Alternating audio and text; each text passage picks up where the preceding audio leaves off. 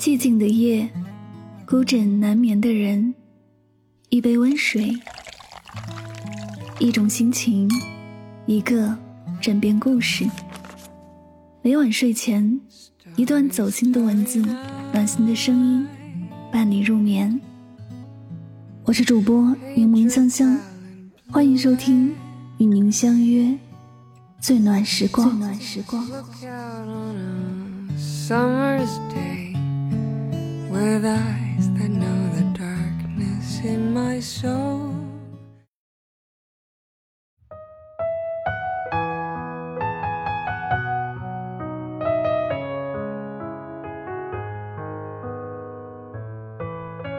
人到三十岁以后无论是谁都有力不从心的时候。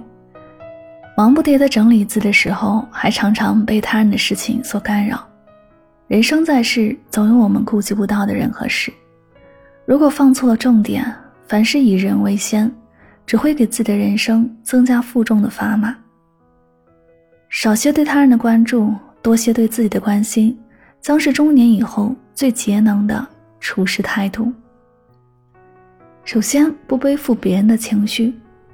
白岩松曾说：“我们之所以活得很累，并非是生活过于刻薄。”而是我们太容易被他人的情绪左右，太在乎他人情绪的人，注定比别人背负的更多。《目光》一书的作者陶勇曾讲过这样一个故事：刚参加工作时，他很容易受到他人情绪的影响，因此对自己造成了很大的困扰。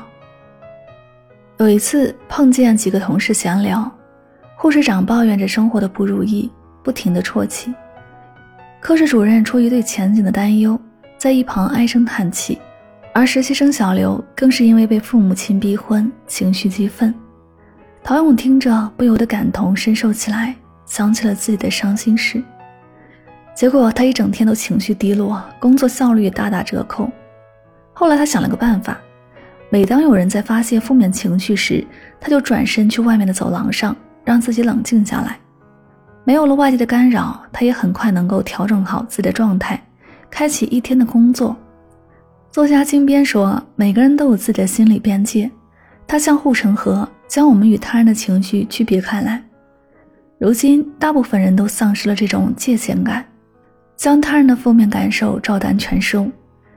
看到朋友因诸事不顺而伤心难过时，自己也悲伤不已，痛哭流涕；听到身边人因未知境遇而忧心忡忡时，自己也感慨前途迷茫。”焦虑不安，对于别人的喜怒哀乐，他们总是能够感同身受，不知不觉中踏入了过度共情的陷阱，却忘记了每个人的承受力都是有限的，承载太多负能量，终有一天会崩溃。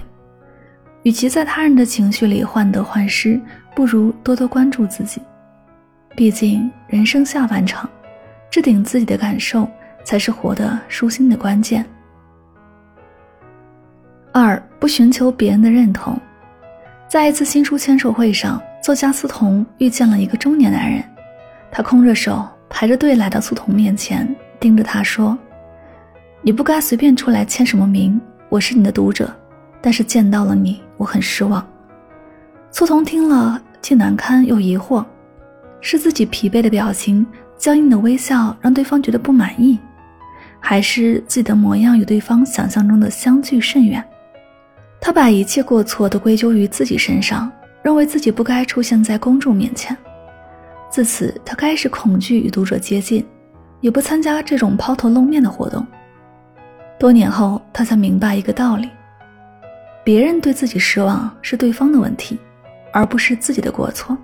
他在书中写道：“大家讨厌你是不幸的，但是按照别人的期望呼吸、说话、吃饭、打哈欠是不必要的。”生活中，我们会为别人的一声肯定而欢欣鼓舞，也时常为别人的一句否定而闷闷不乐，却忘了，即使自己做的再好，也不可能令所有人满意。可正如莫泊桑在《绳子》里说的：“他人的误解和嘲讽，就像一根束缚你的绳子，你越在意，绳子就勒得越紧，让你在自我怀疑与消耗中逐渐窒息。”太过在意别人的肯定，只能是迎合了别人，委屈了自己，经历越多，才越明白，自己才是人生的掌舵人。打破凡事向外求的思维习惯，坚定自己的想法，才是对自己最大的保护。三，不指点别人的江山。季羡林曾在《谈人生》中写道：“做人，你不要多管闲事，而要多管自己。每个人都有自己的人生，有各自的活法。人际交往中最忌讳的就是用自身的标准去丈量他人的生活。”曾在知乎上看到这样一个故事：网友如今事业小有成就，相比之下，他朋友的工作很是不尽如人意。一开始是被骗去卖房。后来是去加油站做兼职，再后来被迫去做化妆学徒，拿着低廉的工资。网友打心里面心疼朋友的境遇，多方打听后，给朋友介绍了一个轻松点的工作。可朋友并不想换工作，便拒绝了网友的好意。网友以为自己介绍的这个工作对方不喜欢，又托关系给朋友又介绍了一个。不仅工作内容简单，工作地点离朋友住的地方也近，工资也更高。没想到朋友直接在微信上发来消息，责怪网友多管闲事儿，总是一副高高在上的样子指点他。眼看自己一片好心，竟落得如此评价，网友一阵心寒。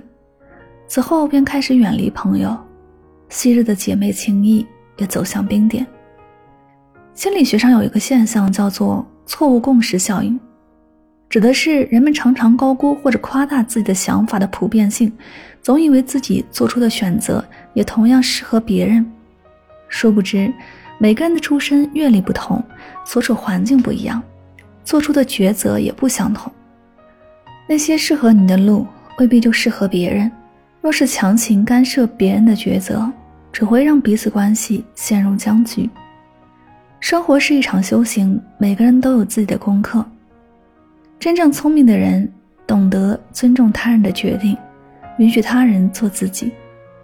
自媒体人张岑曦在高中时期有个要好的同学，同行的时光里，两人彼此照应，相互扶持，共同度过了难忘的学生时代。高中毕业后，两人选择了两条完全不同的路。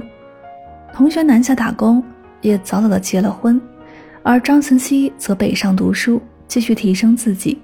两人也就此分别。遥远的距离让两人的情谊冲淡了不少。张岑曦很怕这份情谊消失，所以他参加工作后，每个月尽量挤出时间，主动跟同学在网上聊天。